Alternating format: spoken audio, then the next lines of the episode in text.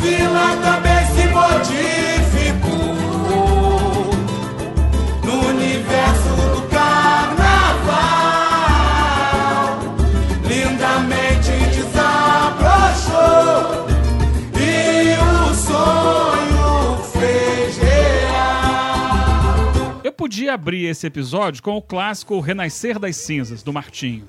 Mas este pedaço do samba de 2007 me pareceu mais adequado para o mosaico multicor que vem a seguir. Tratamos aqui do segundo título da história da Unidos de Vila Isabel, conquistado no Carnaval de 2006.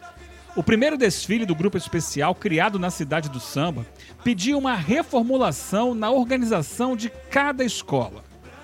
E a vila desabrochou justamente naquele momento, a partir de uma transformação interna que criou algumas cicatrizes. Um carnaval polêmico desde o enredo, passando pela disputa de samba e por uma profunda mudança de comportamento dos desfilantes. A vila enfrentou desgastes a partir de ícones como Martinho e Joãozinho 30. Como sempre acontece, não foi possível ouvir todos os envolvidos no processo. Sim, faltam alguns depoimentos importantes, algumas versões pessoais, mas o material a seguir é muito rico em informações de bastidores que pouca gente conhece. Vamos ouvir os depoimentos do então presidente Wilson Vieira Alves, o Moisés, do compositor André Diniz, do diretor de carnaval Ricardo Fernandes, do carnavalesco Alexandre Lousada, do historiador Alex Varela, do diretor de harmonia Décio Bastos, da então assistente de Lousada e hoje carnavalesca Anique Salmon e do jornalista especializado em carnaval e torcedor da Vila, Alberto João.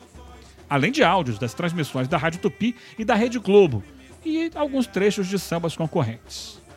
Tudo começa quando a Vila foi rebaixada em 2000 e entrou no momento de grande dificuldade. Vamos renascer nessa explosão tão colorida. 2001, 2002, eu estava sendo seduzido por eles para ir para Vila Isabel, porque a escola não estava bem, você sabe. Eu tinha trabalho fora do estado, eu não tinha como me dedicar à escola de modo algum. E comecei a dar uma ajuda lá, somente para bateria, aí me intitularam é, o presidente da bateria da vila, né? Aí eu mandava aquela cerveja, refrigerante, todo para todos os eventos da escola, mas é, é, não tinha como eu, eu, eu frequentar. É a vila, é a volta, o canto no boulevard, é a arquiteto. Quando foi em abril de 2003, é, foram atrás de mim o Bocão e o Buda. Bu- Bocão e Buda foram falar comigo em Niterói. Batemos um papo em abril de 2003. Só que a vila estava desenvolvendo, ia iniciar um desenvolvimento do enredo de Paraty. Alô, comunidade! Canta! Canta,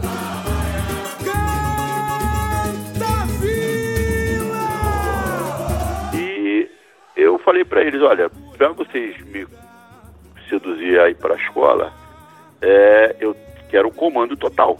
E tinha alguns interesses lá na escola que eles só voltaram a encontrar comigo em dezembro, né?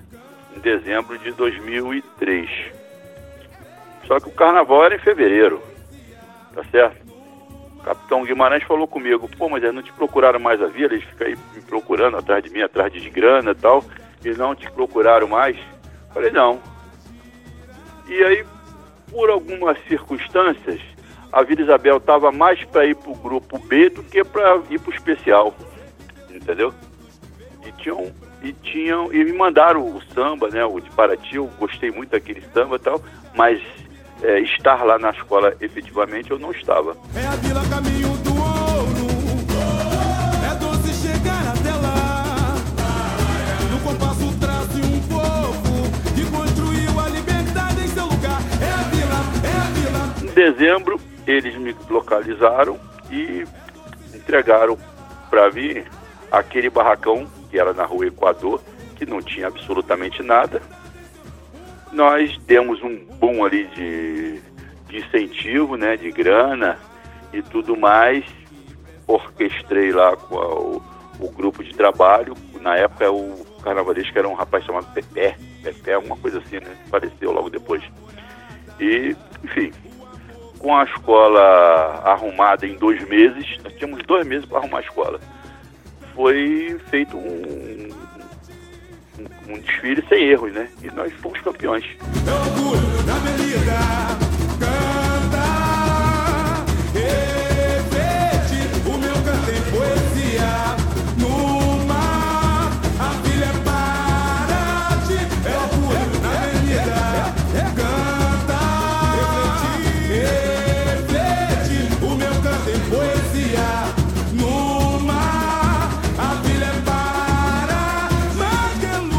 Aí eu já tinha efetivamente, como se diz no mundo do samba, a chave da escola. Então, com a chave da escola, nós tínhamos que contratar carnavalescos, né? E nós fizemos isso com o Jo- Joãozinho 30. Depois da tempestade, a felicidade e a bonança. O azul retorna seu lugar. Eu lembro que tinha um namoro, o Martinho da Vila tinha muito interesse de trazer o, o Joãozinho 30 pela sua história, mas o Martinho não era efetivamente ligado à administração. Ele era o presidente de honra, mas sem uma ingerência sobre a administração, sobre como vai pagar, como não vai pagar. E a escola não tinha, né, grana. Eu fui até Santa Teresa, porra, e vi o Joãozinho 30 morando numa condição completamente adversa. É, convidei ele para fazer a escola. Você sabe que os movimentos dele, naquela época, já eram movimentos é, é, limitados. E ele aceitou de imediato, né, cara? Então eu estava reacendendo as chamas do, do, do, do- do João no que diz respeito a, a, a, a desenvolver, a desenvolver mais um, um enredo. Aluguei um apartamento ali, uma suíte para o Joãozinho 30. Então o que, que aconteceu? Eu já tirei ele de Santa Teresa e coloquei o Joãozinho morando nesse flat do que o Nilo era administrador ali em Copacabana, né, na Princesa Isabel.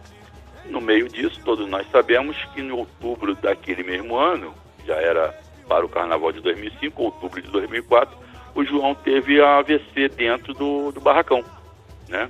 A segunda AVC. Nós levamos ele, conseguimos levar ele para um hospital particular, em que a despesa ficou muito alta, muito alta.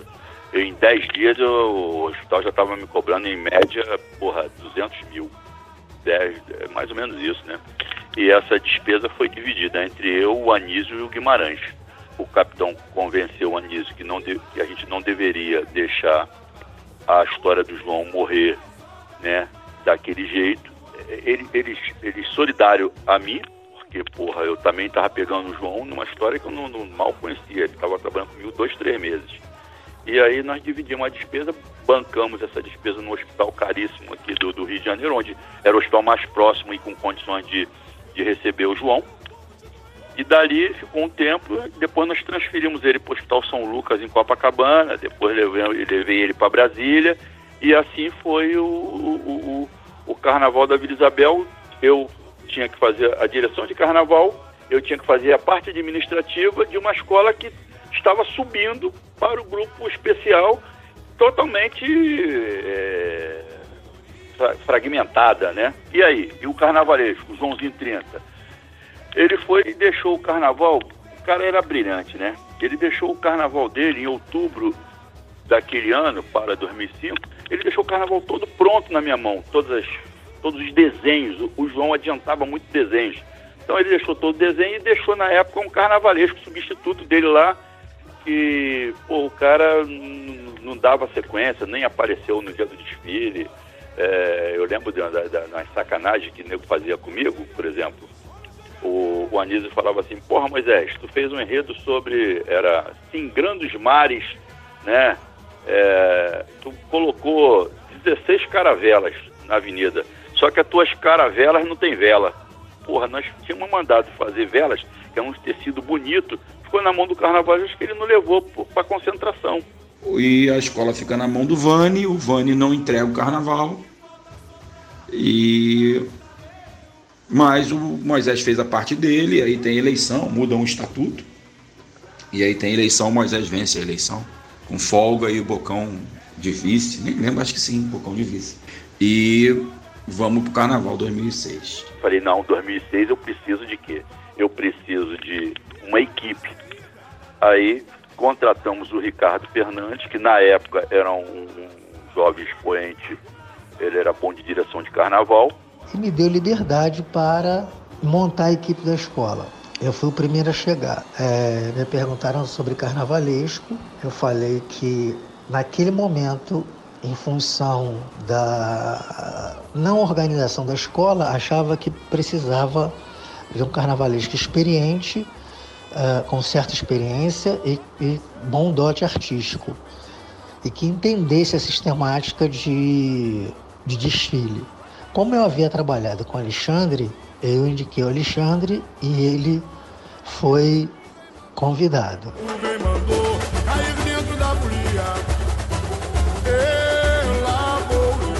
A minha ida é, para Vila Isabel, para o Carnaval de 2006, foi até um processo bastante doloroso, porque eu tinha um carinho muito grande. É, eu adorei trabalhar na, na Porto da Pedra, onde eu fiz uma dobradinha, uma dupla com o Ricardo Fernandes, e a gente se entrosou muito bem. Sei que eu recebi uma ligação e fui ao encontro na época com Moisés, o presidente da, da Vila Isabel. É, ali ficou acertado que, que, que eu seria o carnavalesco da vila. Era um desafio novo para mim, era uma escola que eu nunca tinha tido assim, um contato é, mais estreito, mas é, embora a dor de ter deixado o Porto da Pedra, que é uma escola que eu é, me senti muito bem lá, trabalhando, era muito querido por todos, eu queria muito bem a todos, mas é, é não sabia, né? Parecia coisa do destino, que foi, estava deixando a Porto da Pedra é, para ser campeão na Vila Isabel. Essa é obra do destino. A gente tinha uma equipe no Porto da Pedra muito boa. Eu indiquei como diretor de barracão o Junior Shaw, ele foi. Como desenhistas a Nick e o Delfim, eles foram. Indiquei o coreógrafo. Mentira, Alexandre indicou o coreógrafo da comissão de frente, o Roberto. Ele foi. Alex Varela como pesquisador. A ida para Vila Isabel foi fruto do sucesso do carnaval realizado na Porto da Pedra em 2005, Festa Profana, reedição da Festa Profana. Porto da Pedra acabou ficando em, sétimo lugar, atrás da Mangueira, injust, injustíssima, né? Até por causa de uma nota de alegoria de uma jurada, né? e tirou a gente do desfile das campeãs, injustamente, uma das maiores injustiças do carnaval, enfim. Eu era o historiador do Alexandre Lozada, né? Já, já tinha assinado com ele o Festa Profana, né? Já tinha assinado com ele. Sou da vila, não tem jeito, comigo eu quero respeito, que o meu negócio é sambar. Lá, se você não acredita, por favor não me complica, deixa esse papo pra lá. Peguei o Décio, que era. Peguei toda a comissão de frente que ia ser desmontada, transformei em harmonia, aproveitamos o chão da escola. Modéstia à parte, eu tive a honra de ser convidado para estar na harmonia.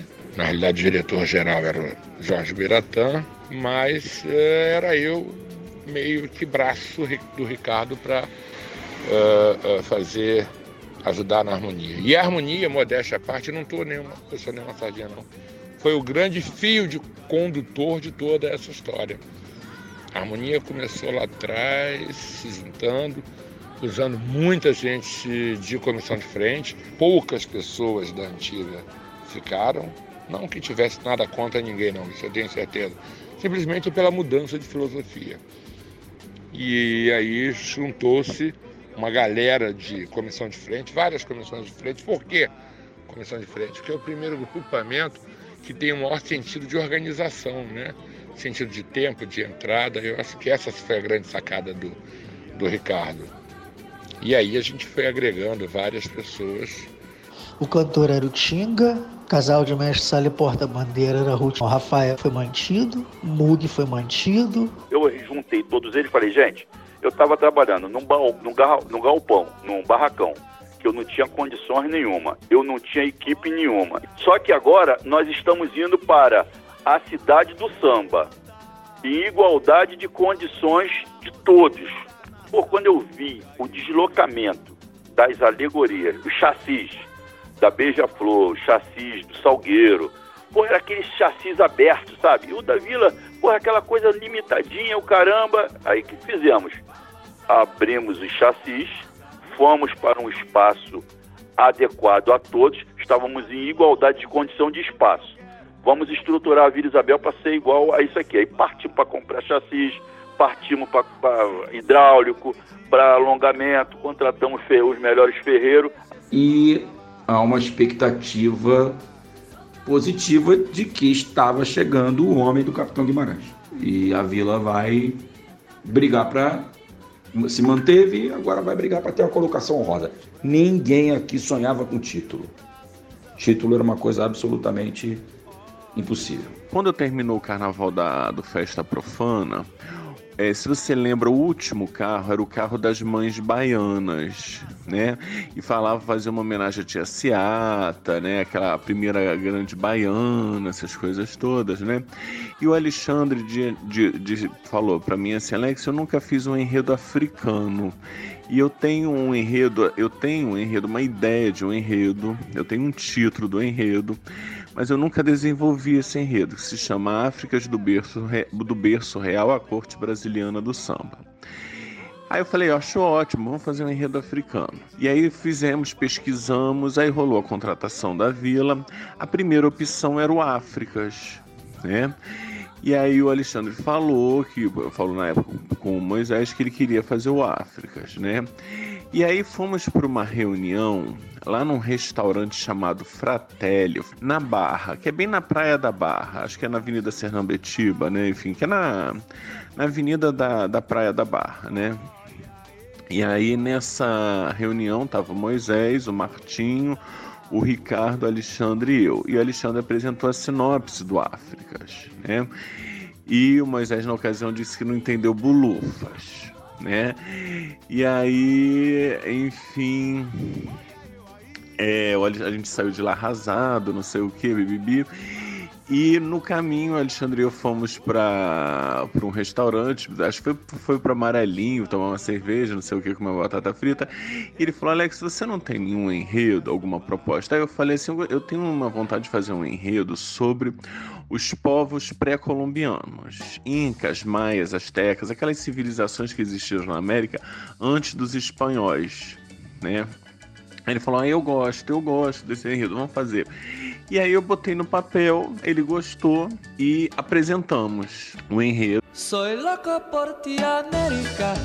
Eu vou trazer uma mulher playera. Ele falava inicialmente da América antes do europeu. Ia até a chegada do homem branco e a destruição dessas civilizações. Que ele gostou. E aí o Moisés foi e falou com o Martinho. Aí o Martinho quis apresentar uma versão dele. É, a Vila canta a latinidade, porque eu acho que na época ele tinha feito um CD, tinha lançado um CD falando exatamente dessa questão da latinidade com os povos de língua portuguesa e tudo mais. Pelo que me, me consta, partiu do Martinho da Vila, ele que, que deu essa ideia à, à, à Vila Isabel Existiu o Alex Varela, que era um historiador que, que, que, também trabalhou comigo no Porto da Pedra, e ele que fez toda a pesquisa do, do, do enredo e deu o caminho que a gente iria seguir. Ele fez é, a parte histórica da, da, da, da pesquisa do enredo e eu confeccionei com a minha versão da latinidade uma sinopse e que foi aprovada em consenso com, com o Martinho, com o Moisés, com o Ricardo. É, o desenvolvimento plástico e a sinopse, vamos dizer assim, poética, foi feita por mim. A pesquisa foi do Alex Varela e a ideia central do enredo era do Martinho da Vila, com quem eu conversei e, e obtive todas as informações do que ele pretendia com isso. Quando nós tivemos a, a ideia da, da integração da América Latina, nada mais justo do que procurar alguns países, é, algumas embaixadas, alguns consulados para nós, é, é, é para tentar nos, nos ajudar, entendeu? E nisso nós encontramos inicialmente inicialmente encontramos uh, algum, alguns, um empresário, né, um, professor doutor, que me levou até a PDVSA é, para tentar o patrocínio junto ao governo venezuelano. O professor Dark, todos sabem, ele na época era vice-presidente é, do BNDES e a, o, governo, o governo venezuelano trabalhava muito em cima de um livro, né? na época o Chaves trabalhava muito em cima de um livro que era do professor Dark. Então a, a, o professor Dark tinha todo esse trâmite, todo o trânsito lá com o governo venezuelano. A gente começou a conversar com um, um rapaz que ele depois até se tornou amigo da vila e andou sempre por lá, que era o, é, o professor Dark Costa. Ele trabalhava muito, até com. Ele, é, é, ele trabalhava muito com uma pessoa que até faleceu agora recente, o que era o Carlos Lessa, que era um economista e tudo mais, né? Então, Dark foi quem fez a ponte da vila com a, PD, com a PDVSA.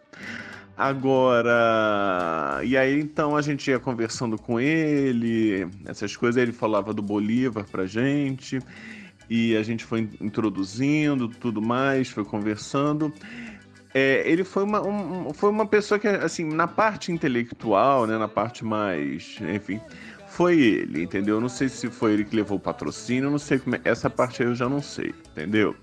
É, não, não, sei também como é que foram as negociações, mas né, na parte da, é, da, da, solicitação, né, da intervenção no enredo, né, de inserir o personagem do Bolívar, aí foi esse senhor Dark Costa. Eu me lembro como se fosse hoje, é, quando é, ficou pronta a sinopse, nós fizemos uma pasta bem bacana, escrita em português e escrita em espanhol. A, a sinopse também foi traduzida para o espanhol. E nós fomos convidados pela PDVSA, que é a, a, a, Companhia de Petróleo da Venezuela, estatal, nos recebeu no seu escritório aqui no Rio.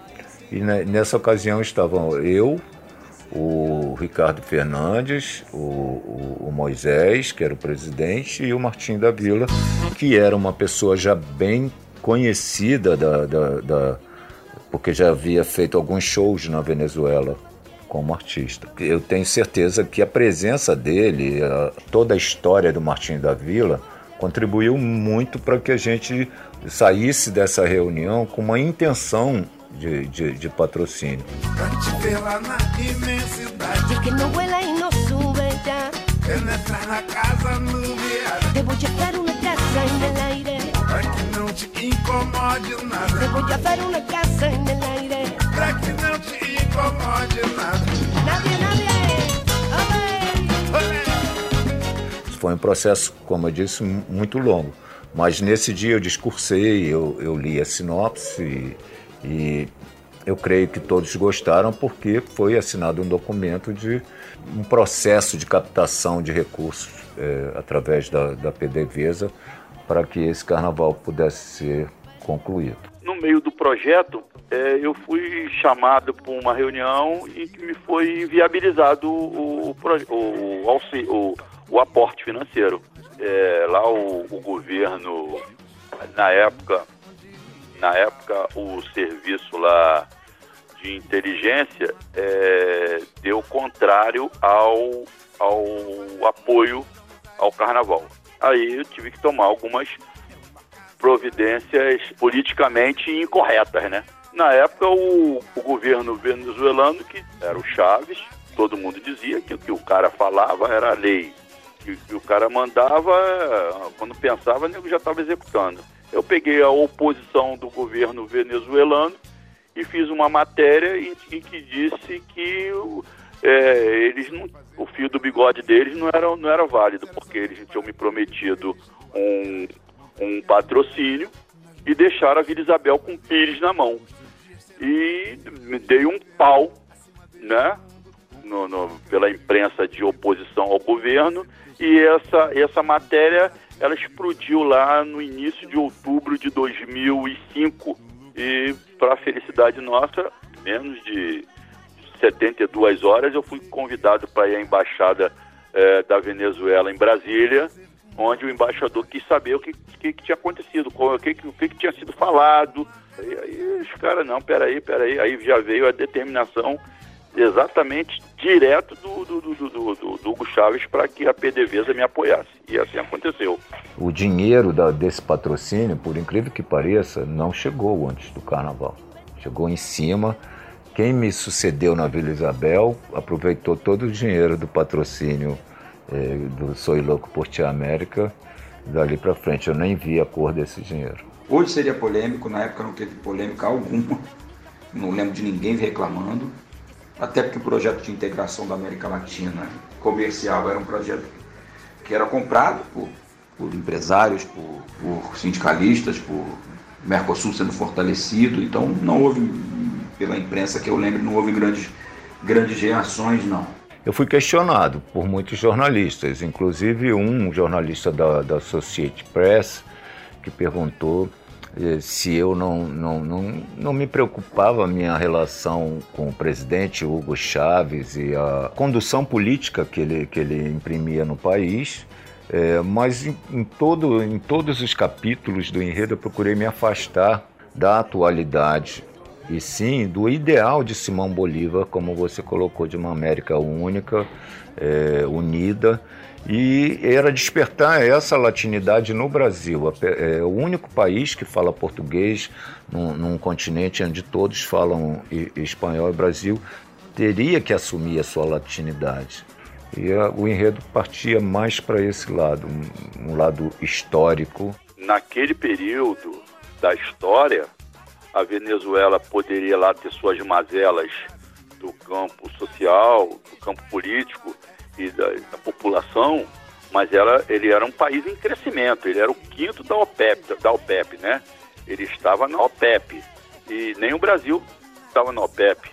Então, eu não queria, eu- a minha história não era falar sobre sobre a política da Venezuela. Nunca foi isso.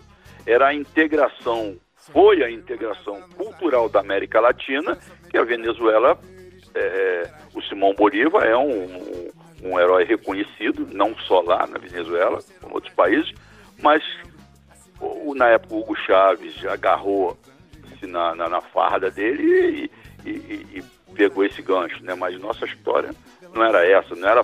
Nós não falamos da Venezuela, ficou muito assim. Vocês falaram da Venezuela, não, nós não falamos nada da Venezuela, não, cara. Nós falamos da integração cultural da América, da América Latina. Que nem eu falei, eu, eu fiz um enredo, Trabalhadores do Brasil. É, eu não falei do, do- da época, do presidente da época. Eu não falei da época, eu falei dos trabalhadores. Soy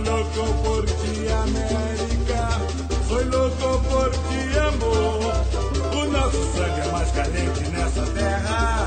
A Vila Canto vem mostrar o seu valor. Soy louco, soy louco por ti, América, a Vila Canto sonho para o mundo inteiro. Carnaval, revolução, alegria, integração e viva o povo brasileiro. Soy louco. Soy louco por ti, amor. De amor sou louco por ti. Tica, tica, tica, bunda, sapucaí. Salve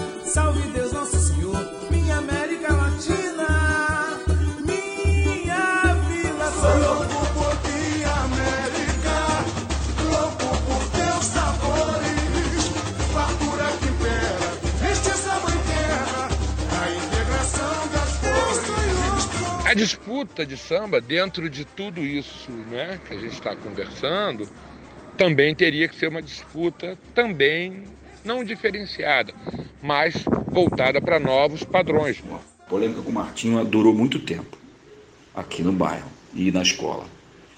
Em 2005, tinha um samba do Luiz Carlos contra a gente, que o Martinho fez campanha muito declarada para o samba e alguns comentários até um pouco pejorativos em relação ao que a gente representava. Então o clima ficou um pouco pesado em 2005, porque ele ficou muito do lado do Luiz Carlos, fez questão de botar o voto dele, de levar o voto dele e tal. E para 2006 ele resolveu fazer samba com o Luiz Carlos. Aí danou-se, né? A gente falou, pô, cara, samba com o Luiz Carlos, aí danou-se. disputar com o Bocão, com o André Diniz, eles carregam uma, uma massa forte para apoiar a obra deles. E, por outro lado, mais que falado, que a obra deles sempre são magníficas, né? Eu não, Eugênio, eu não tenho o costume de explanação de carnavalesco. Eu gosto de ler a sinopse, não gosto de consultar carnavalesco depois, porque eu acho que o, eu acho que às vezes a gente pode acrescentar, pode ter uma ideia legal, e se o carnavalesco aceitar, ele compra a ideia e leva. Se não aceitar. Mas eu não fui, e o Alexandre Lousada, pô, cadê os garotos que não vêm aqui? Cadê os garotos que não vêm aqui? Aí pediu um encontro com a gente. Todos os sambas já tinham ido e a gente não tinha ido. Eu falei, não vou não. Aí o Leonel falou, pô, cara, quer que tu quer falar contigo? Aí eu fui lá encontrar com o Alexandre. E eu falei, pô, então, sou louco por ti América, é político, né? Aí ele falou, não. Aí eu falei, é cultural? América Latina? Não. É histórico? Ele falou, não. Aí eu falei, o quê? Preservação da natureza? Ele falou, também não. Eu falei, então o que é essa porra? Ele falou, André, vai ser a porra toda. Vai ser a história da América Latina, vai ser a biodiversidade da América Latina, vai ser a miscigenação da América Latina, vai ter dança, dançarina de rumba na avenida, vai ter a história dos caras, a chegada dos espanhóis, a destruição da cultura, vai ter a parte política, vai ter tudo. E eu quero uma grande quizomba latina, uma coisa muito diversa, onde você perpasse por toda essa complexidade da América Latina, mas eu não quero que fixe em nada. E aí, essa foi a ideia da construção do samba. Ritmos latinos, né? isso é interessante, né? porque se a gente faz um samba sobre África e coloca ritmos africanos, é o máximo, né?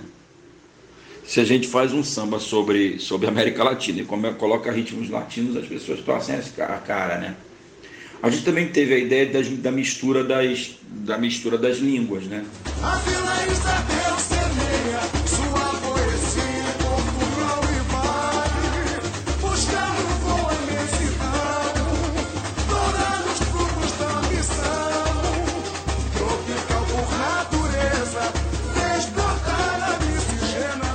Eu queria ter feito mais, mas os parceiros não compraram todos os pedidos que eu fiz.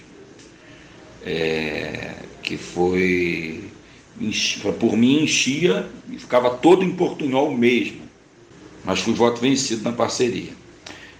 O samba, eu queria essa tocada melodicamente também os ritmos caribenhos e a parceria toda comprou a ideia. O, e todo mundo gostava, assim, quando eu ouvia no início todo mundo gostava.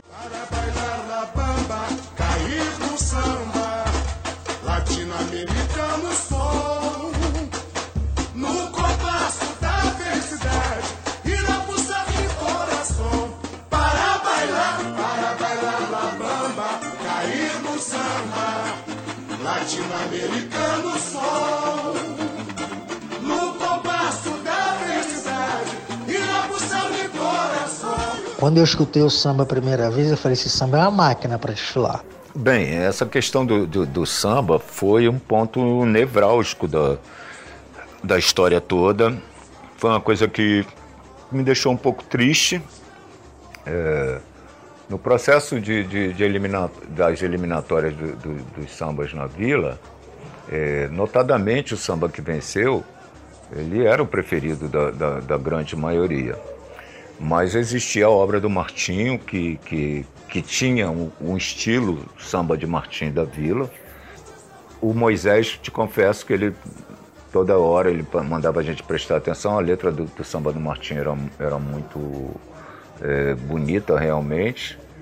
E, mas eu, eu particularmente estava mais inclinado para o samba que venceu. Vila Isabel, Carnaval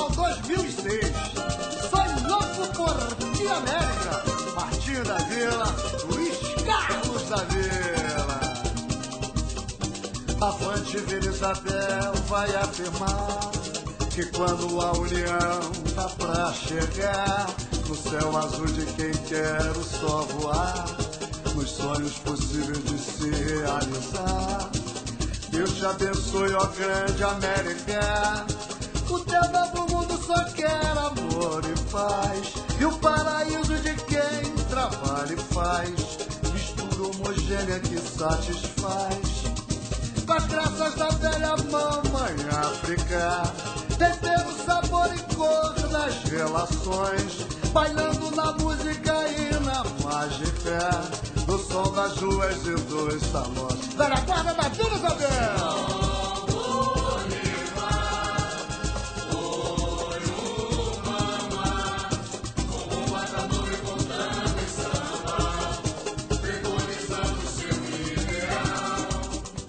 Martinho é uma, uma, uma lenda, é meu herói, é meu ídolo. Mas naquele ano a, a, era até um samba bom dele, do Luiz Carlos da Vida, Duas Feras, mas não era o samba para aquele momento. Não era o samba para embalar esta novidade, esta nova Vila Isabel que viria por aí. Não é derrubar o mito, mas uh, infelizmente não bateu certo.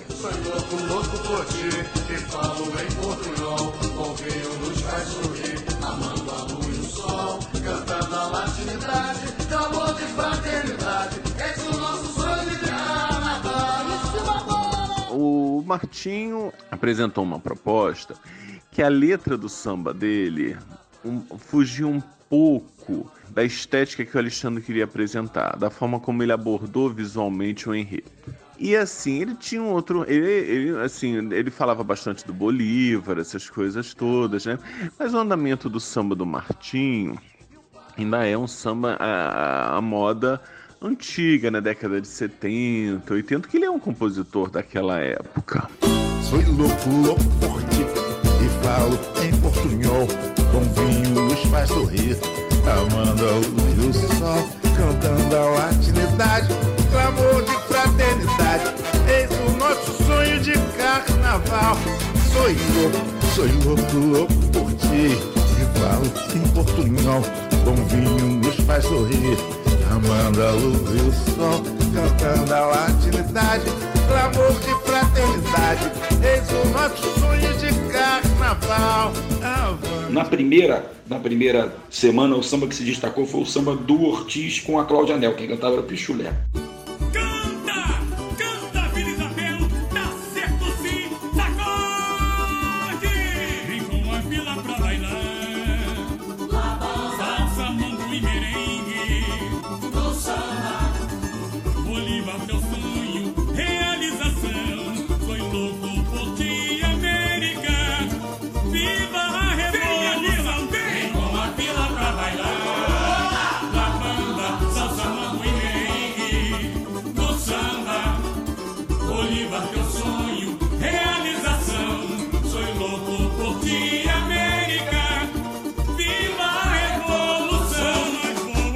Mas eu, inclusive, falei para os parceiros: olha, se eles continuarem se apresentando assim, e se o nosso samba se mostrar na quadra desse jeito, a gente tira o samba.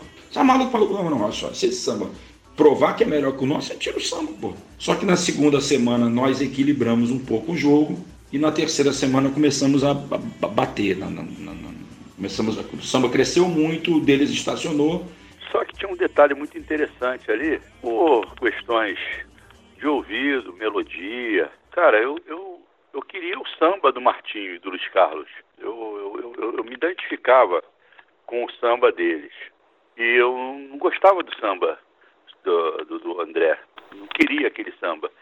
E aí eu era crucificado dentro de casa, né? Pela Rita, na época, minha, minha, minha esposa na época, e pelo Ilcinho, que queria, e por todos, todos queriam samba do André, que era um espetáculo. Quando eles entravam na quadra, era um, um turbilhão de apoio, de gente cantando tudo mais. Mas nada daquilo me, me, me fazia a cabeça.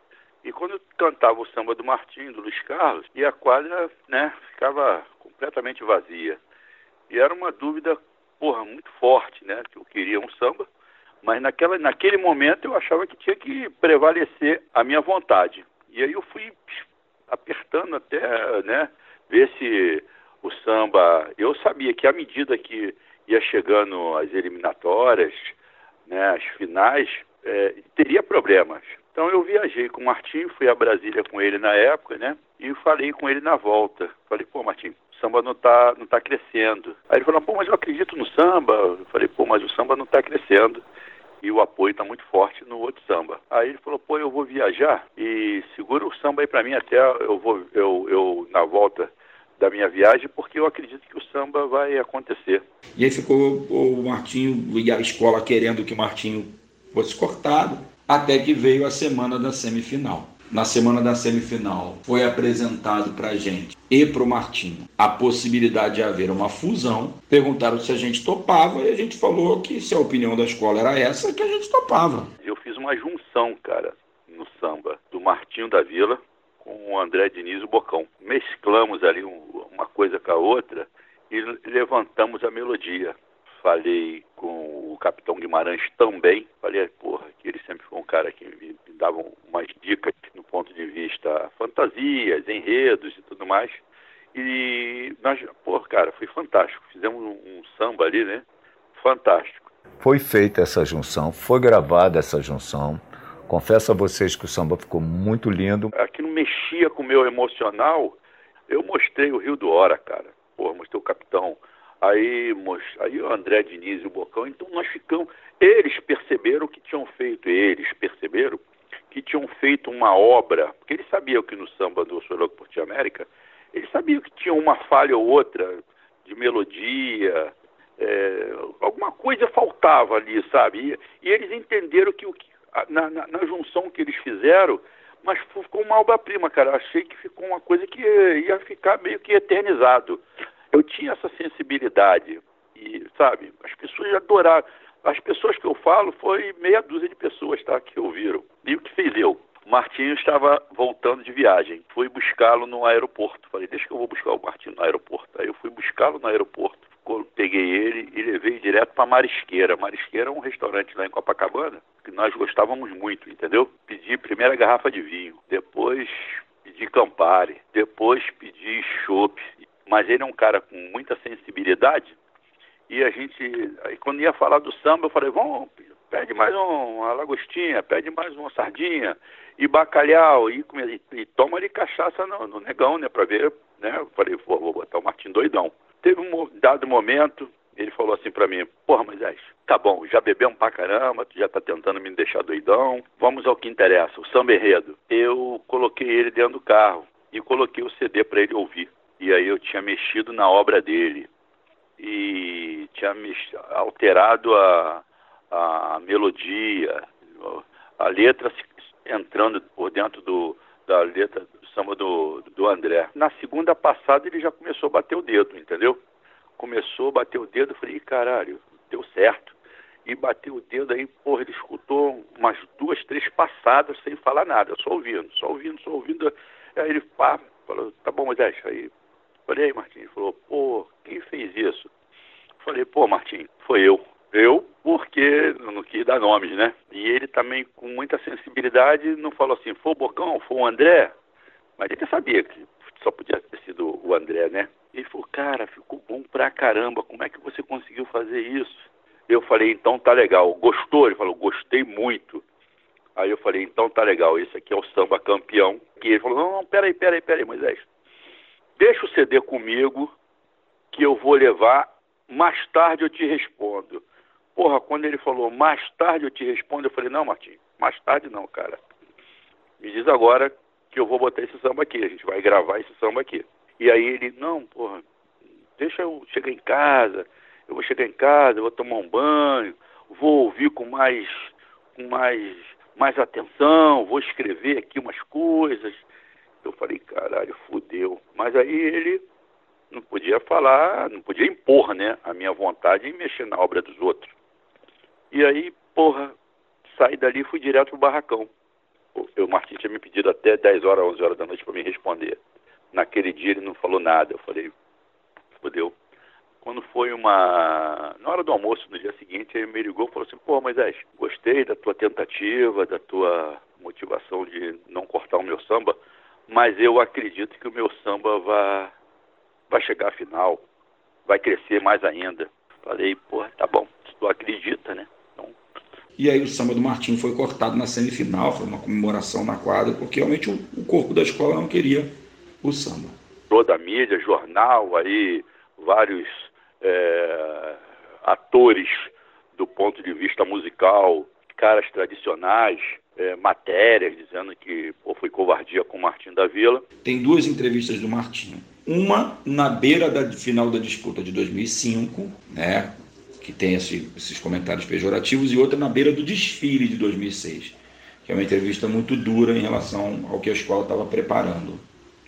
Era uma revista de domingo do Globo, a Vila Sem Martim, e aí a escola ficou muito, muito, muito, foi, foi muito ruim, assim, a gente recebeu muito mal a entrevista. E aí a gente passou a ter o maior fardo que existe. Porque um, as pessoas que não escutaram o samba do Martinho pensam logicamente o quê?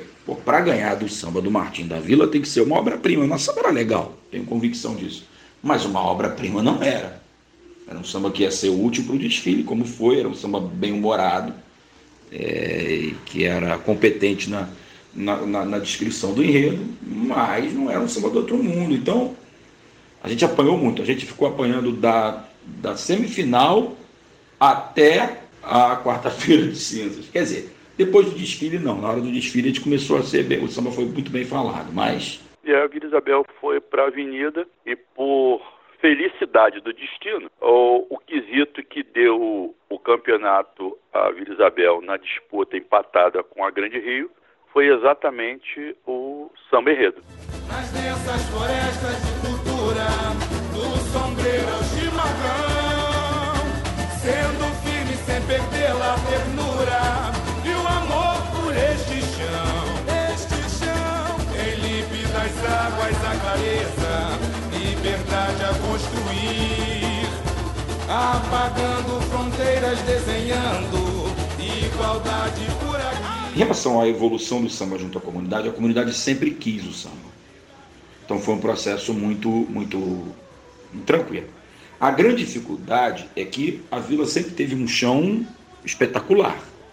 Naqueles anos, final dos anos 80, até o próprio 2005, foi o ano do Caravela, Paraty foi uma, uma catarse, né? Então a vila tinha um chão muito espontâneo. E o problema maior desse samba não foi a adaptação ao samba, foi que o Ricardo trouxe para a escola um novo jeito de desfilar, que era aquele jeito todo enfileirado. Então teve muito problema da direção de harmonia com os componentes em torno dessa coisa de enfileirar a escola. E também havia às vezes exagero de algumas pessoas da harmonia em relação à forma como, como abordar o componente. Então isso teve sim. Então, eu tive a oportunidade de ver o desfile da vila do camarote. Era uma escola muito desorganizada no chão, muito solta. É... Eu queria organizar a escola para que ela desfilasse como se fosse uma máquina mas que cada um no seu lugar e que evoluísse naturalmente. Foi uma briga no primeiro ano, mas eu comprei essa briga no primeiro ano porque era o primeiro ano que eu estava chegando e era um, uma, um método de trabalho que havia dado certo na Imperatriz. Então assim foi feito. Se você ver o desfile da Vila, do seu louco Porte América, vê de frente, tem até um comentário da Maria Augusta, é uma máquina desfilando, a escola balança. Então, dessa forma, foi feito. Em alguns momentos, as pessoas não entenderam porque não estavam acostumados. A Vila é uma escola gostosa, sempre foi uma escola gostosa de desfilar. Os desfilantes sempre desfilaram soltos, alegres, contentes. E a grande preocupação da harmonia era não perder esta essência, não perder essa é, espontaneidade, mas ao mesmo tempo fazer uma coisa que a Vila não estava tão acostumado, que era jogar para o regulamento. Horários rígidos, apresentação firme. Então, é, se falou em alguns momentos do, de uma eventual militarização do, do, do, do Ricardo Fernandes. Não é isso, é apenas um novo modelo de desfile, mas sem perder a essência. E por acaso o tema é, nos remetia a, a, a, que ser duro pelo, sem perder a ternura jamais. Então era mais ou menos isso. Era fazer um desfile competitivo, jogar para o regulamento, mas sem perder a espontaneidade, a delícia que é desfilar pela Vila Isabel. Enfileira a primeira e a última fileira, só para as alas não se misturarem, e o meio brinca à vontade. Deixa a escola solta para brincar. Hoje é dessa forma, mas naquela, naquela época eu tive essa necessidade, entendeu? Eu precisava, é, é, eu apostei nisso. Foi essa a, a discussão, mas como assim, eu sou muito de debate, mas se eu tiver certeza eu vou na minha, porque eu sou pago para ir na minha. Eu sou pago para ser o diretor.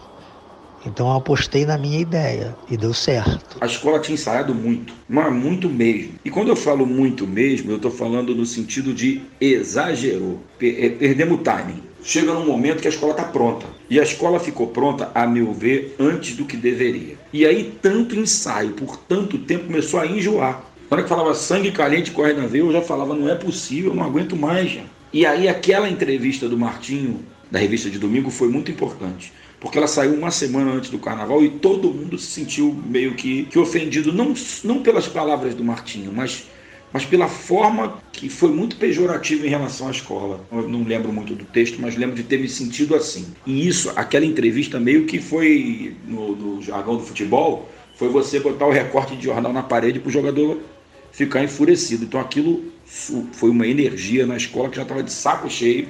Eu acho que a gente ensaiou demais. E aquilo meio que renovou o brilho da escola. Arriba Vila, forte unida, feito o sonho do libertador. A essência latina é a. É a maior barreira que eu enfrentei na, no processo de criação desse enredo na Vila Isabel. O João estava internado na- no Sara, em Brasília. Um certo dia o Moisés perguntou se eu, se eu me importava se ele mostrasse os meus figurinos para o João, que ele estaria fazendo uma visita a Brasília e iria visitar o João, se, se eu me importasse que ele apresentasse meus figurinos. Lógico que não, entendeu? Mas aconteceu um fato inesperado. Isso foi feito, é, só que ele, é, é, no momento que ele apresentou os, os meus projetos para o João, foi feita uma matéria de televisão. Isso não estava no- nos planos. E o que pareceu, apesar de não ter sido, que eu estaria me submetendo à aprovação do João. Ficou parecendo que o João era um um coautor desse projeto, entendeu? Que eu estava apenas representando. Caberia ao João 30, na época, falar que não, que não era um trabalho dele. Ele só estava vendo com carinho por ter sido carnavalesco da, da Vila Isabel. Mas na época ele se omitiu. E ao omitir, criou-se essa dúvida com, na cabeça de muitas pessoas se o João era estava por trás desse, desse carnaval, estava paralelo, estava trabalhando junto com a gente, o que não era verdade. Isso me causou um certo desconforto, mas eu preferi eh, dar prioridade a, a terminar o- o projeto. Porque eu fui a Brasília e convidei o Joãozinho, por ideia do, do, do- do próprio Lozada, sugestão do próprio Lozada, e falei, pô, Joãozinho, vamos lá, desfila lá na cadeira de roda na frente, abre a escola lá comigo lá, você é um ícone, personagem. E ele ficou muito feliz, ele, pô, posso levar mais uns cadeirantes, Moisés? Eu falei, claro que pode. Não foi apelativo, não teve apelo para a presença dele, apenas eu, eu, eu vi o João, somente eu e o Wilsinho, é, naquela virada de ano, de 2005 para 2006. Cara, nós vimos o João no Natal e no Ano Novo, entubado lá no Hospital São Lucas, em Copacabana. Cara, aquele cara era um morto-vivo. né? Aliás, era um morto que estava ainda com aparelhos. Até o carnaval ele se recuperou, rapaz. Então eu fui a Brasília, vi aquela recuperação que nós conseguimos eh, levá-lo. A Rita, né, minha esposa, levou ele numa- na UTI aérea para o Hospital Sara Kubitschek, em Brasília, que fazem um trabalho fantástico, fantástico de recuperação motora, né, nessas questões, né? né? E aí, cara, os caras recuperaram o cara, no carnaval ele estava em condições de, de- de estar ali daquele jeito. Aí o que aconteceu? Ele foi pro desfile cadeirante, ele não participou em nada, ele não teve nenhuma participação. O carnaval, o trabalho todo, todo, todo foi do, do, do Lozada. O Lozada é fantástico. Enfim, o Barracão fluiu também, assim, todo o projeto de carnaval que foi idealizado, ele foi pra avenida, tá? Ele foi pra avenida. Eu gostava do, do, do carnaval como um todo. Mas teve um carro específico que eu, eu homenageava um artesanato do Equador que se tornou o carro mais, mais artesanal, mais interessante que passou na Marquês de Sapucaí naquele, naquele ano. Então, que o carro foi todo feito trançado de palha, as esculturas foram feitas eh, em arame e depois eh, eu, eu, eu até tive uma ajuda do, de, um, de um profissional conhecido do carnaval, que é o Vitor do Vime, lá existe uma tradição no Equador de um, uma espécie de presépio que eles montam, que é todo feito com, com bonequinhos feitos de estopa, de, de, de palha. Para quem não sabe, chapéu de Panamá é do Equador, não do Panamá entendeu? Então eles, eles têm esse artesanato de trançar palha e fibras naturais e fazem bonecos e tudo e montam um presépio. Esse carro especificamente, que até abordava uma questão religiosa, porque tinha uma, um, um, o destaque principal era uma grande Madonna, uma, uma Nossa Senhora, mas era todo feito com flores de palha de milho, com, com esteiras de buriti trançada, de carnaúba, e a gente montou é, esculturas todas em arame, depois foram trançadas e trabalhadas com botões, com retalhos de pano, como se fosse realmente um, um bonequinhos que, que, que a gente viu é, desse, desse artesanato tão bonito lá do Equador. Então esse carro que, que era puxado por uns boizinhos, ele ficou até exposto durante um bom tempo aqui na cidade do Samba, é, do lado de fora, como um, eu recebi alguns prêmios por essa, por essa alegoria, muitos elogios. Então, essa é uma, uma, uma lembrança muito presente. Foi um carro que eu, que eu gostei muito, deu muito trabalho, que foi durante o processo do carnaval inteiro, faz, é, trabalhando nesse carro. Os outros ficavam prontos e esse ainda tinha sempre um detalhe a mais. Mas foi muito prazeroso e é uma coisa que eu gosto muito, trabalhar com, com, com coisas naturais e eu acho que ficou um trabalho muito bom. Esse é minha, seria minha, meu capítulo preferido lá da, do Carnaval da Vila. Bom, o Simão Bolívar estava sendo era era uma era uma alegoria muito difícil de ser montada, né? Então a, a responsabilidade dela era a Nick, que era responsável por montar o, o Bolívar.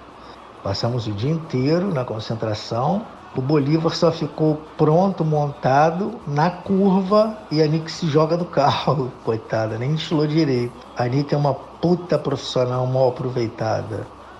Aquela menina é uma nova Rosa Magalhães, na minha opinião. Eu fui trabalhar na escola, foi nesse ano mesmo, foi em 2005, para a preparação do Carnaval de 2006. A convite do Alexandre Lousada, que a gente já estava trabalhando junto na Porto da Pedra já era assistente dele. Quando ele foi para a vida, ele me convidou, me chamou para ir junto para continuar sendo assistente, fazendo os desenhos né, de fantasia, alegoria. E o meu trabalho com ele era assim, sempre quando acabava essa parte de criação de desenho, de fantasia, alegoria, ele me colocava para chefiar um carro, para ser responsável pela parte de adereçagem de, de carros. Esse ano, se eu não me engano, eu peguei duas alegorias, que foi essa alegoria do Simão Bolívar, que era a última, né, que fechava o desfile, e uma outra alegoria que tinha uma, uma boneca, né, uma rumbeira que dançava e tal.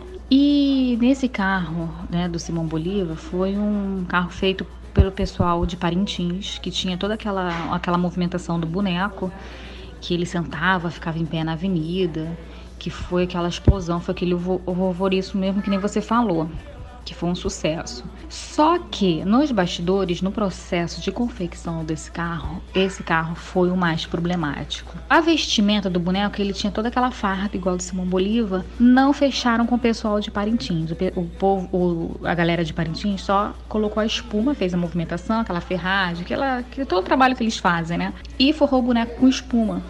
E o algodãozinho que vem por cima para segurar a espuma. A roupa a roupa do boneco, a vestimenta, eles não iriam fazer. Eu, como responsável do carro, me jogaram isso nas minhas costas e falou: vai vestir esse boneco.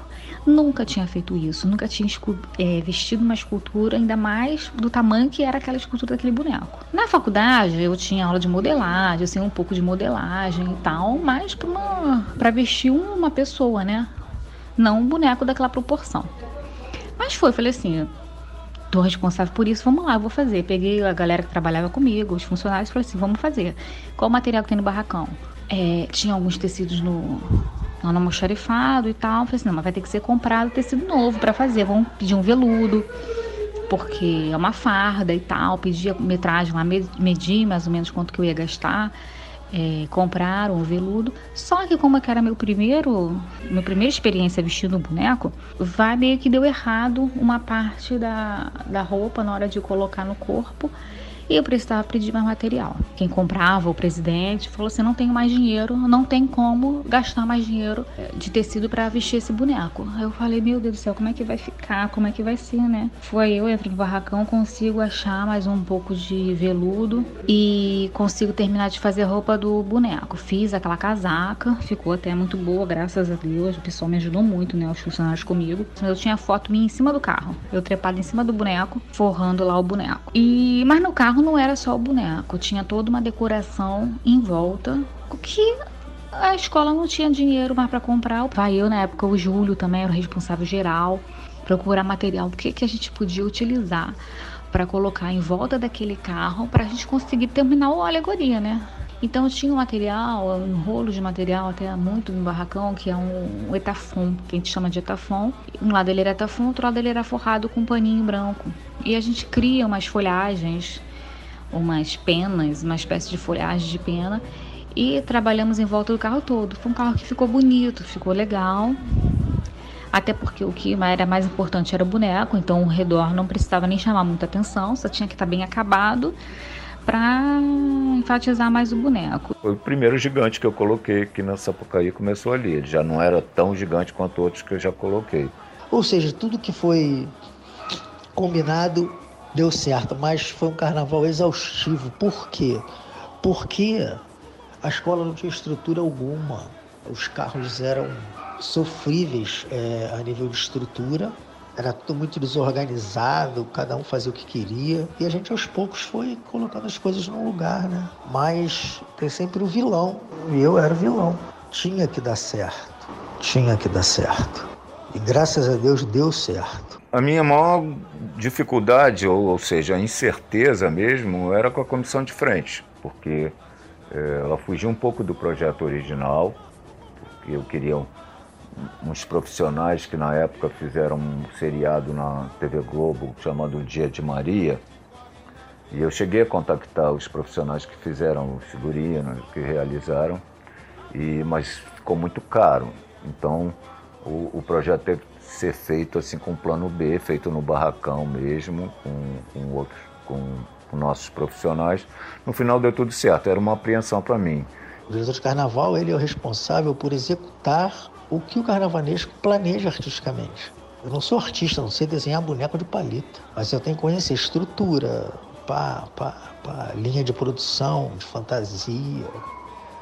Tudo foi entregue no seu tempo, ou seja, a escola foi para a Avenida Feliz.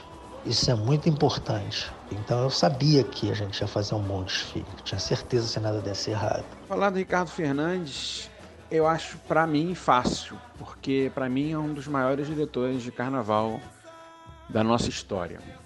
Ele mudou a cara da Vila Isabel, cara.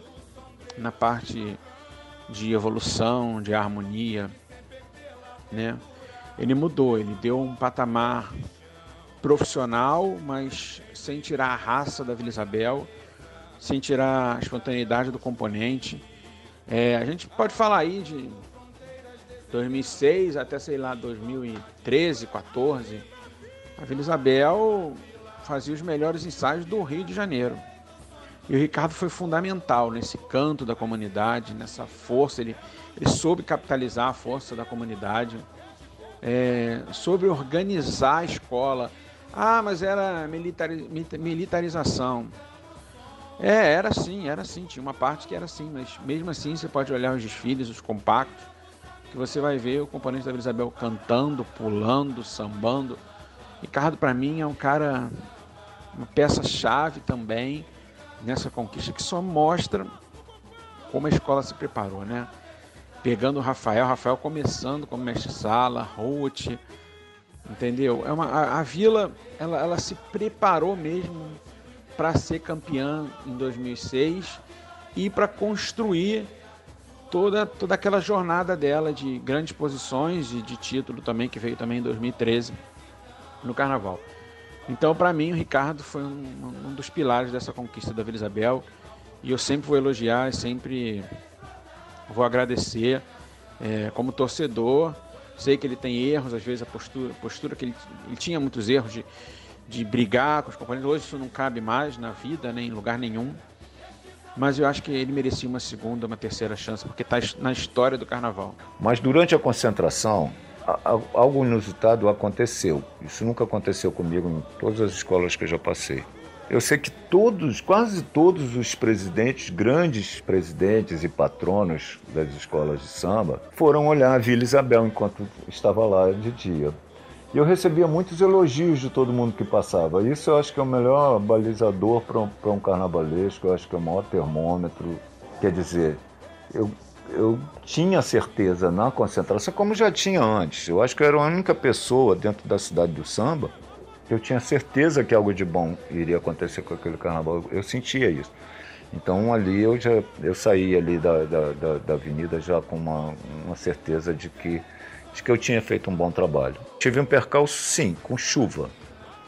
Uh, e eu tinha um abre-alas que tinham vários leques de pluma quando eu saí da concentração já com a, com a escola a, arrumada, quando eu cheguei no barracão desabou um temporal e eu pensava só nesse carro. É, mas o decorador, que é o Rodrigo Pacheco, que está aqui na Beija-Flor hoje, ele tinha coberto as plumas, mas murchou porque fica a, a umidade e tal. Mas ao mesmo tempo que molhou e que, que, vamos dizer, atrapalhou um pouco o visual, parece que Deus estava do meu lado nesse ano, do lado da Vila Isabel. Quando eu voltei para a avenida, a chuva já tinha parado e a escola estava começando a andar para entrar naquele curral uh, do lado do, do Correios, né? aquele curral com, que a gente empurraria a escola para ficar toda ali dentro. Bateu uma ventania, secaram todas as plumas que tinham molhado e a vila entrou assim maravilhosa. Achando que ia ganhar ou não, a gente não sabia, entendeu? São coisas que só acontecem na Marquês de Sapucaí entendeu? A gente sabia que ia ter um. que tinha condição de fazer um bom desfile, mas ganhar a gente nunca sabe. A gente queria colocar a vila nas campeãs. Né? E sabia que tinha alegorias, fantasias para colocar. Agora, se sairia campeão ou não é outra coisa, né? A Vila Isabel já começa a entrar aqui na Marquês de Sapucaí e agora há pouco, antes da escola começar o seu desfile aqui na Marquês de Sapucaí, passou um homem apenas ele e sua cadeira de rodas, e levantou o setor 1 das arquibancadas, o setor popular, um dos mais animados da passarela do samba. Quem era esse homem? Joãozinho 30. Só ele e sua cadeira de rodas conseguiram levantar essa plateia. Fizeram mais coisas do que muita escola de samba junta. Vamos lá com Elter Duarte. Está com o Joãozinho aí, Elter? Estou sem Márcio, e foi como você disse, quando ele entrou aqui na avenida, Joãozinho 30 foi ovacionado.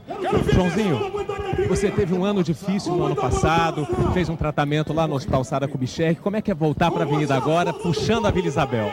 É uma grande alegria e eu estou aqui para incentivar a vila, que vem muito bem com carros alegóricos, com fantasias e um grande samba. Quando você entrou aqui na avenida, você foi ovacionado, ficou emocionado com esse carinho do povo. Eu senti que o público tem muito carinho por mim, o que eu agradeço muito.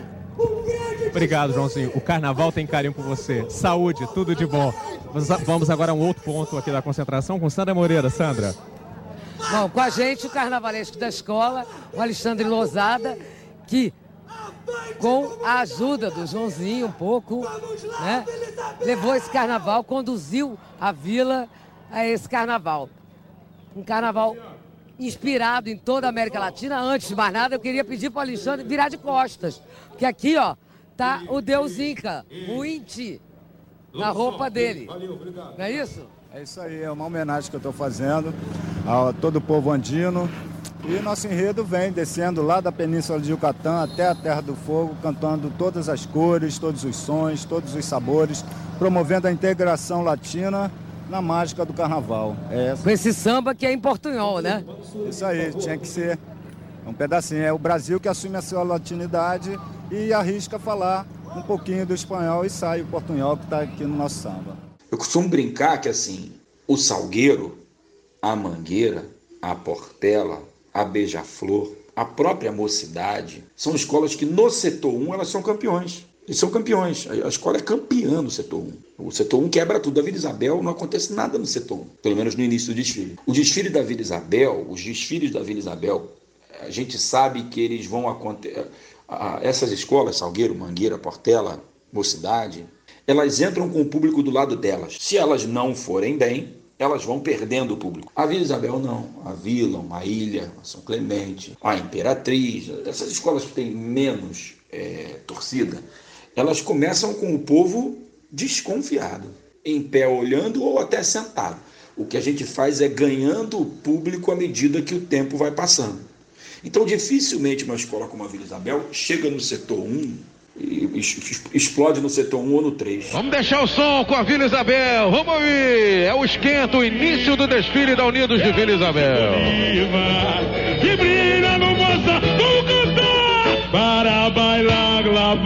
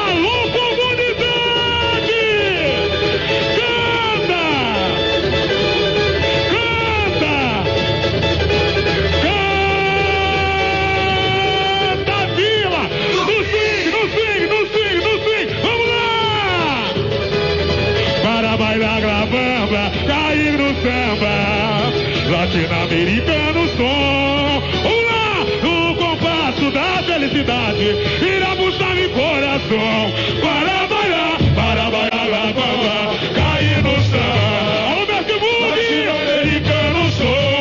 No compasso, no compasso, no compasso da felicidade, irá buscar meu coração. Ah, meu sangue! Então a gente pega, onde a gente sente que a gente estraçalhou ou não, é quando a bateria sai do segundo box e a reação ali é o que diz pra gente. Porque no setor 1 nunca vai ser tão legal assim, porque a gente não tem o público do nosso lado. E, e aquele foi um desfile que cada setor que a gente passava, pô, no 1 foi legal, no 3 foi bem legal, no 5 foi muito legal, no 7 já era tarde, aí tem aquele negócio de turista, não sei se é no 7 ou no 9, e, e- e quando, mas quando a gente saiu, a gente, a gente, assim, toda certeza que a gente tinha, tempos antes, que a gente não ia ser campeão do carnaval, essa certeza se desfez quando a gente fez a curva para sair do segundo box da bateria, porque ali era uma catarse. A única coisa que aconteceu de errado foi o seguinte: o Simão Bolívar ele ficava em pé e descia. E quando chega perto da torre de comunicação, a mangueira hidráulica estoura. E aí me falam pelo rádio. Eu falo, faz ele descer por gravidade, ele senta e a gente vai embora. Foi a única coisa. Na hora que o Simão Bolívar, a última escultura, porra, cara, é, eu tava do lado do meu filho e vi a torre, daquela aquela torre de transmissão, né? Hoje não tem mais. E o Simão Bolívar, nós fomos a primeira escola a levar uma, a primeira escola a levar uma alegoria acima, maior do que a torre de transmissão. E eu sabia que ele ia, que ele ia arriar. Mas aí eu acabou a escola ali e olhando o Simão Bolívar se aproximando, se aproximando, se aproximando. Caralho, a gente ali na expectativa, né? Todo mundo desce, desce, desce aquele ia descendo, desce. Os caras foram de uma precisão milimétrica. Quando ele desceu, ele passou, e à medida que ele passa, que ele arreia ah, o tronco, a cabeça, e ele passa e sobe de volta e que dá aquela frechada de fogos quando eu olhei aquilo, que eu olhei, eu olhei pro lado direito, eu olhei pro lado esquerdo, a galera, né, cara, veio abaixo. Foi, aí ali, ali foi o. Foi o foi o ápice para nós. Sétimo carro chegando nesse momento aqui na dispersão, fazendo a alegria da todo mundo cantando, os componentes, aqui bancado. Vamos curtir um pouquinho do som, Heleno? Vamos lá. Aqui da dispersão, vamos lá. No compasso da felicidade, tem a sua de coração. É noite no Império do Sol.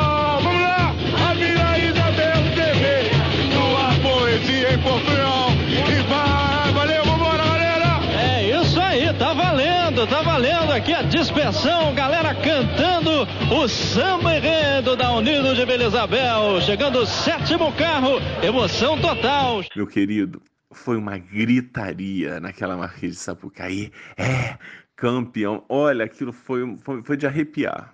Aquilo foi de arrepiar. Eu fiquei tão é, alucinado, porque foi histórico. Eu, eu falei, isso aqui foi histórico. Isso aqui eu desfilo desde 85. Ali já era 2006, ou seja, 21 anos de avenida. Eu nunca tinha visto aquilo. Desde 94, né? Tinha um Salgueiro antes, com a Vila, nossa, nem perto. Eu puxo a escola. Eu recebi uma escola extremamente animada, feliz, contente. A minha referência era o André no carro de som, que ele sempre fica no carro de som. Ele falou: foi foda, Ricardo, foi bom pra caralho e tal. A, a, minha ex-esposa deslavando no quarto carro, falou que o recuo foi perfeito. Quando eu cheguei em casa, eu falei, fiquei tão decepcionado porque eu falei, vou para casa para ver os braços pulando, todo mundo lá batendo palma. Quando eu vi que a transmissão da Globo não passou aquele, aquela explosão lá da reta final, da Praça da Apoteose, da reta final ali, nossa, foi muito decepcionante. E como as pessoas não viram aquilo acontecendo, né, colocavam a Vila e entre as seis, sete postulantes ao título, porque era isso mesmo. Aquele ano era isso mesmo. Seis, sete. Do domingo até a, a quarta-feira de cinzas era tomara que a gente volte os campeões. A, acho que a gente vai voltar nas campeãs. Título, eu voltei a não sonhar com título, porque aquilo tudo que eu acho que impressionaria para a gente ser candidato ao título não passou na televisão. E eu achei que eu tinha superdimensionado o desfile. Eu sabia que tinha sido um puta desfile. Quando eu vi o vídeo, aquela imagem de cima, porra, a, a escola é uma máquina de evolução, as pessoas balançam, é, é fantástico, é muito bacana, é muito bom de ver, de rever. As melhores de ontem. Eugênio, qual é a sua avaliação, hein, Eugênio? Eu gostei mais da Vila Isabel, acho que mexeu mais com o público, foi uma escola mais vibrante, mais aguerrida. Beija-Flor fez seu desfile que a gente já conhece, técnico, grandioso, bonito, bem acabado e tudo. Mas eu acho que a, a Vila pulsou mais, entendeu? Teve mais garra, teve mais vibração. Isso foi refletido na, na, nas arquibancadas. Conforme a escola ia terminando seu desfile, a arquibancada vinha gritando: é campeã para Vila Isabel. Numa demonstração clara de que agradou em cheio. A escola veio muito bonita, com um enredo bem desenvolvido, claro, a gente via tudo que passava. Então acho que a Vila Isabel fez o melhor desfile de ontem. Escola que se reestruturou, se renovou. O samba funcionou muito bem. Então eu acho que a Vila Isabel fez o melhor desfile, mas não tem nada decidido não. Todo esse esforço que a gente fez, toda essa mudança, toda essa alteração, toda essa quantidade grande de ensaios, toda essa virada de concepção, foi para fazer um grande desfile. A gente entendeu que fez um grande desfile. Quando acabou o desfile, eu falei para Moisés, nós vamos brigar, vamos brigar de terceiro para cima. Porque aí depende de alguns fatores que às vezes a gente não vê. Não... Eu sabia que a gente vai brigar pelo desfile. Eu sabia que a gente fez um grande desfile, né? Então eu voltei por dentro da avenida, por dentro da avenida, e eu encontrei na grade, na grade, o capitão que veio me cumprimentar e eu lembro das palavras dele. Ele falou, Moisés, eu acho que você deu uma foda neles todo. Mas tinha uma grande preocupação, chamada apuração.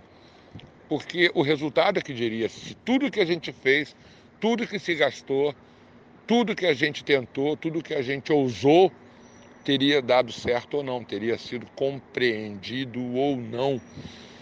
E esse momento de saber isso era o momento da apuração. E o papo veio lá, a gente estava na sala de imprensa, que a Grande Rio ia brigar pelo título, mas que ela ia, como ela tinha perdido tempo e tudo, não sei o quê, ela estaria fora. E aí vem aquela coisa toda, né? Que era uma coisa da Liesa para impedir o título da Grande Rio e que não sei o quê, aquela, aquela coisa que todo mundo sempre fala, né? As famosas teorias conspiratórias que existem não só no Carnaval. E eu, eu, eu até falei, a Grande Rio pode ser realmente e foi, né? Ela, nas notas ela foi, ela só perdeu no, no ponto pelo, pelo tempo, né? Na pista está Eugênio Leal. Boa noite, Eugênio. Boa noite, Luiz Ribeiro. Estou aqui ao lado do presidente de honra da Acadêmicos do Grande Rio, Jair Soares. Qual a avaliação que você fez do desfile da Grande Rio que acabou estourando o tempo em um minuto? Isso acontece, aconteceu lá na dispersão, aconteceu com a Rocinha, que foi pior, coitados. Mas isso aconteceu esse tempo, isso é coisa de carnaval, foi o que o capitão Guimarães estava falando ainda agora. A gente prepara o carnaval para passar aqui na avenida com, com a metragem, chega lá na dispersão, é outra, é outra história. Então acho que tem que se fazer ali é limpar aquela, aquela saída ali para não, não haver mais esses problemas. Porque para cada vez que, cada ano que passa, o público exige um espetáculo melhor. Para se fazer um espetáculo melhor, a gente tem que inventar, para criar. E só criando e dando experiência aqui para a gente ver se funciona. Aí chega lá embaixo na hora de sair dá esse problema, mas é um, eu acho que vamos tentar aí, vamos pedir o capitão para ver se releva, porque a história ficou meio difícil por causa disso, foi de dispersão, não foi o problema da escola. Só para encerrar, você acredita que pode chegar onde né, devido a essa situação? Campeão, né, querido? Ainda assim. Uh, peraí, fala sério, né? Boa noite. Tchau. Bom, primeiro que não adiantava ele falar com o capitão, como não adianta falar com o presidente, hoje o Jorge Castanheira. Ali é uma, é uma questão de, de regulamento. Então, uh, existe uma apelação às 11 horas da manhã anterior ao, à apuração, existe uma reunião onde que todos os presidentes entram com seus embargos infringentes, né? Lá para tentar suas apelações, né? Ele, ele, ele, fez sim para a liga, mas não era, não era o capitão que ia decidir, até porque se decidisse favorável a ele, eu, eu ia berrar, outros iam berrar. Então ali é um critério de regulamento. E a liga, ela, ela se, segue o regulamento pelo menos seguia na minha época, é, em termos de, de estouro de tempo, como até hoje, né? Arrisca, né? Então não era. Ele, eu sei que ele tentou. Aí você tenta, né? Ponderar com quem está liderando. Né? O presidente na época era o capitão. Mas aí não adianta que nem, nem o, o, presidente sentado na cadeira não vai poder te defender. Né? Acadêmico do Grande Rio, penalizada com dois décimos. Dois décimos a um minuto de atraso. É, no dia da apuração, nós não esperávamos. É, a Grande Rio levou champanhe para avenida, levou. Eu não comprei nem cerveja, foi tudo né, após, após o resultado. E o, e o irônico né, é que saiu o sorteio, e quando saiu o sorteio, bateu que o quesito de desempate seria o samba enredo. Eu achava que eu tinha um dos melhores sambas do carnaval. É, até porque a safra não era boa. Mas eu tinha medo do confronto direto com a Mangueira, porque era um samba que foi mais bem falado que o nosso. A Beija-Flor, com aquele samba do, do Poços de Calda, que não era uma maravilha, mas a Beija-Flor vinha gabaritando com, com sambas no mesmo estilo. Então eu tinha medo do confronto direto com essa escola. Com a Grande Rio eu não tinha medo do confronto direto. Foi quando disseram, pra, a mim me surpreendeu, se eu pudesse botar quais eram as favoritas para mim, eu diria Vila, Mangueira, um pouco atrás Beija-Flor Viradouro fez um baita desfile. Mas eu não botava a Grande Rio. Quem será campeã de 2006? Será Beija-Flor, tetracampeã? Será Unidos da Tijuca com seu carnaval revolucionário? Será Velha Manga Verde Rosa que fez um grande desfile? Será a Vila Isabel? Quem será? Quem será a grande campeã? Daqui a pouco você vai saber tudo. Não há aquela favorita disparada. Há um equilíbrio. A gente pode colocar assim. Então não dá para prever, olha, essa escola que sobrou. Não, várias escolas fizeram desfiles dignos de campeã. Então a gente fica com essa expectativa. Mas foi surpreendente chegar no último quesito frente a frente com a Grande Rio. Quem é que vai ganhar, nós ou a Grande Rio? E, mas eu tinha confiança, um décimo só, um décimo a gente tira no quesito. Fechamos alegorias e adereços. Quem lidera o carnaval no Rio de Janeiro, Eugênio Leal. Acadêmicos do Grande Rio, mas agora com apenas um décimo de vantagem para Unidos de Vila Isabel. É um negócio assim impressionante. O samba enredo nunca foi tão importante, Luiz Ribeiro. O primeiro jogador é Rui Maurício. Unidos de Vila Isabel, 10. 10 para Vila. Acadêmico do Grande Rio, 9.8. Vila na frente. Vila na frente. Unidos de Vila Isabel, 10. 10 para Vila. Acadêmicos do Grande Rio, 10. Vamos pegar o mapa da Marta Macedo. Meu Deus do céu. Haja coração. A Vila em primeiro, a Grande Rio em segundo. Um décimo. Atenção. Unidos de Vila Isabel. 10. 10 para Vila. É, rapaz. Vai ser difícil. hein? Acadêmicos do Grande Rio. Atenção. 10. 10 para Grande Rio. Atenção. Marcelo Rodrigues, chegou a hora. Você vai conhecer a campeã do carnaval agora. Unidos de Vila Isabel. 9.9. 9.9. E quando veio o 99, a gente falou, caramba, perdeu, cara. Então a gente, eu, eu tive muita certeza na hora que eu tinha perdido. Ah, meu Deus, nove perdeu no samba, esse samba apanhou, eu apanhei por causa desse samba desde outubro. Atenção. Acadêmico do Grande Rio. 10. 10. E aí, Eugênio? Nesse quesito, a Vila é campeã. A Vila é campeã. Vila campeã. Porque empata, mas nesse quesito a Vila está melhor que a Grande Rio. A Vila é campeã. Atenção que a Vila é campeã. No quesito de desempate, a samba enredo, ela tem um décimo a mais do que a Grande Rio, a Vila é campeã, Luiz Ribeiro. A Vila Isabel é a grande campeã do carnaval. Sou louco por ti, Vila Isabel, que eu sou louco por ti.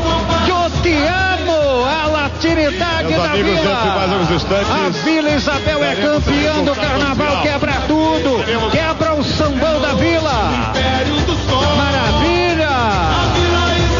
Já sabia que a gente tinha sido campeão. Tanto que eu bati na mesa e falei, ganhamos o carnaval.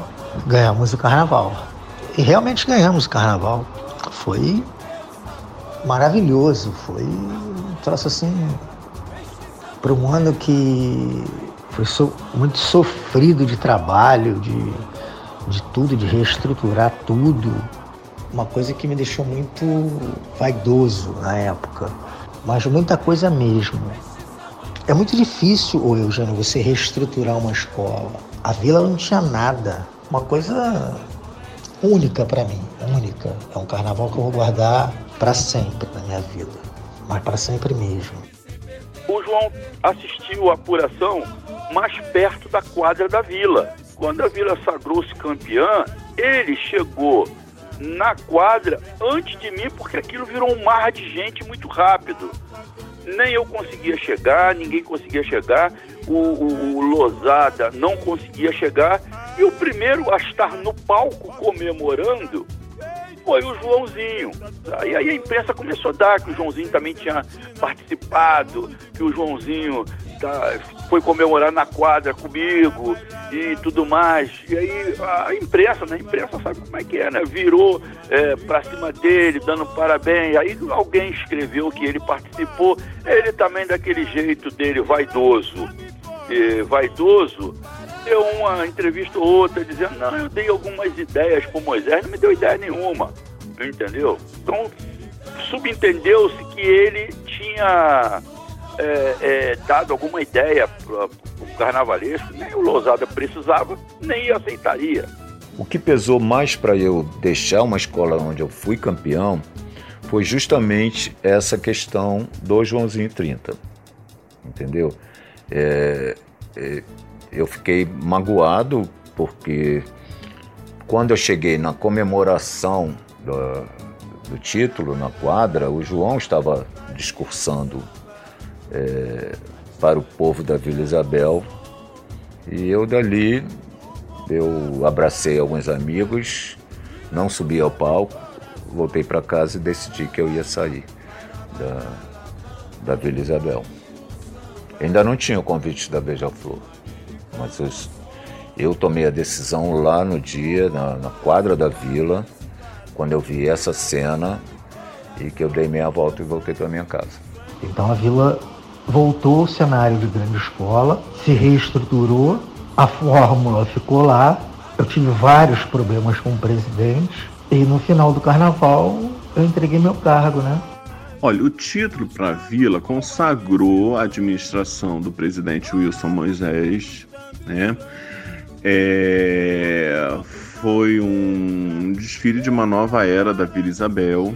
Kizomba ganhou num momento ímpar, num momento mágico. você me perguntar o que, que houve na Kizomba, a gente, você sabe disso como grande conhecedor, a gente vai passar sete dias e sete noites e não vai chegar a uma conclusão do que, que houve na Kizomba. Mas foi uma grande celebração porque é o primeiro grande título da Vila. 2006, o título representa a coroação de uma nova linha de concepção de escola, de visão da escola. Por quê? A vila sempre foi a alma boêmia, sempre foi um local mágico, sempre foi um local que todo mundo gostava de ir.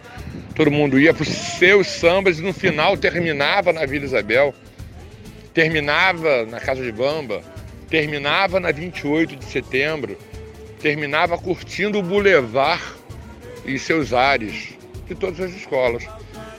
Era o América do samba, né? Mas que estava ali para ficar na média.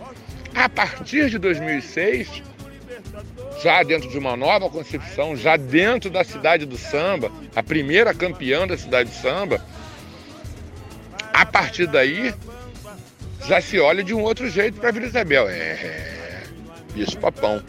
E a luta da equipe, capitaneada com todo respeito pelo presidente Moisés e sua diretoria, na qual eu fazia parte, uh, começou a ser vista de uma outra maneira. Mas era um presidente novo, um presidente recém-chegado ao samba, ele nunca escondeu isso. Mas chegou virando, chegou fazendo uma mudança. Primeira campeã da cidade de samba, chegou arrombando a porta. E a partir daí, a visão de Vila Isabel não era mais aquela que é só boemia. Isabel vem para brigar pelo título.